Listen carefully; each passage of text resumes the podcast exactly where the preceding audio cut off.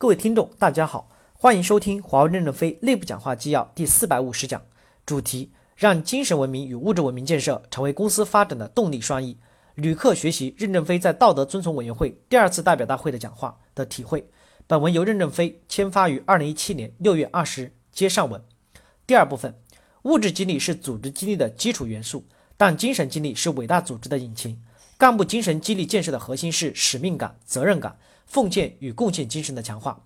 物质激励在企业与个人的任何发展阶段都很重要。衣食住行是人类最基本的生存需要。从这层意义上说，物质利益对人类具有永恒的激励作用。但单纯的依靠物质激励也会产生激励的缺陷。正如美国管理学家汤姆斯·彼得指出的那样，重赏也会带来副作用。在重赏之下的激励很容易让人们产生拜金主义。在人力资源的激励研究中也发现。在高收入人群中出现过度追求物质激励的现象，本源是其内心的精神需求没有得到完全的满足，试图通过更高的物质激励获得来强化内心精神承认与自身价值与认同。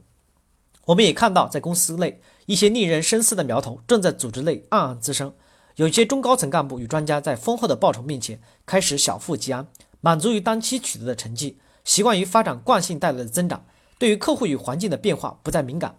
懒于深究，封闭守成，缺乏使命感。一些功成名就者更在乎机会成本，不愿流动，唯上诺诺，缺乏担当铁骨。一些部门与干部开始热衷于横向攀比，重视小集体利益，纠结于涨幅的公平，忘记了周边协同和责任的贡献。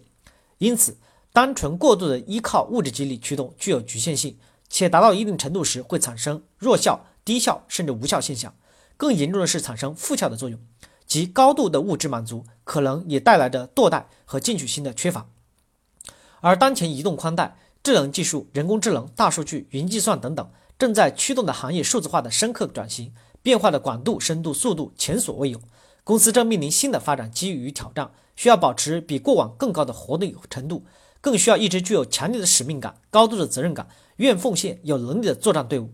在公司面对公司未来的业务发展和探索中。我们将面对知识型劳动的几个特征：劳动投入的与结果产出未必同步匹配；个人奋斗离不开群体奋斗，需要有人去洗盐碱地；有些探索性的劳动存在较大的产出风险。因此，在坚持奋斗者必将得到回报的基础上，我们需要更持久的精神文明建设，需要使命感、责任感、贡献与奉献的精神，形成员工与公司的长期共同奋斗机制。我们坚信，在一个精神激励非常丰富的组织中。每个人享受着创造价值所带来的优厚的薪酬回报，但并不完全被物质回报所束缚，因为每个人正在被更崇高的使命与愿景所激励，为更广阔的成长机会所激发。在这样的组织中，担责不再成为问题，任何工作漏洞都会得到及时的弥补。组织具有了问题自愈的能力。在这样的组织中，奉献不再需要驱动，因为奉献已经成为组织中个体的自觉。在这样的组织中，员工的与组织不再仅是。不不再仅是因为获取分享而汇聚在一起的利益共同体，不再仅是因为 ESOP 投资而捆绑在一起的命运共同体，而是上升为共同改变现状的使命共同体。其实，创业与发展期间的华为，解放战争期间的中国共产党，现在硅谷中那些致力于人类伟大改变的技术公司，都是这样具有高度精神文明的组织典范与参考。第三部分，在物质文明落地中体现精神文明建设的要求。尤其要加强各级火车头的精神激励，加快优秀员工破格提拔，发挥精神动力的激励倍增和持久作用。我们理解精神文明建设，就是要建设一个拥有梦想、主动进取的组织氛围，打造一支充满血性、意志坚信、坚定、性格坚韧的干部队伍，加快优秀人才的破格提拔，使环境无论怎样变化，组织中的个体却始终人人奋勇、个个争先，最终驱动业务更好、更持续的发展。精神文明建设要避免假大空，管理团队首先要结合好公司导向及本部门的激励需求，形成适合本部门特点的精神文明建设类要求，在工资、奖金、股票、提拔任用等员工薪酬与机会分配中，切实落实精神文明建设的要求。通过物质落地，精神文明的宣传才能令人信服。而过于简单化、一刀切、僵化的执行政策，也会扭曲和削弱激励政策的初衷。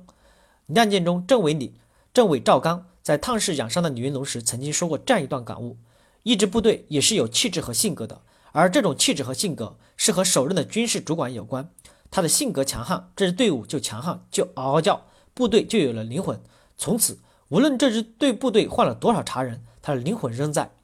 一支队伍精神文明的建设，首先依赖是否一群目光远大、敢于亮剑的干部。习惯于溜须拍马、投机取巧的南郭先生是无法打造队伍的精神世界的。在干部标准中，我们要更强调使命感、责任心、奉献与贡献精神，并大胆提拔拥有这种精神的实践成功干部。在干部考核中，要敢于识别并挤压那些堕怠的、不作为的、乱作为或没有能力作为的干部，充分发挥干部在队伍精神气质打造及业务发展中的火火车头作用。感谢大家的收听，敬请期待下一讲内容。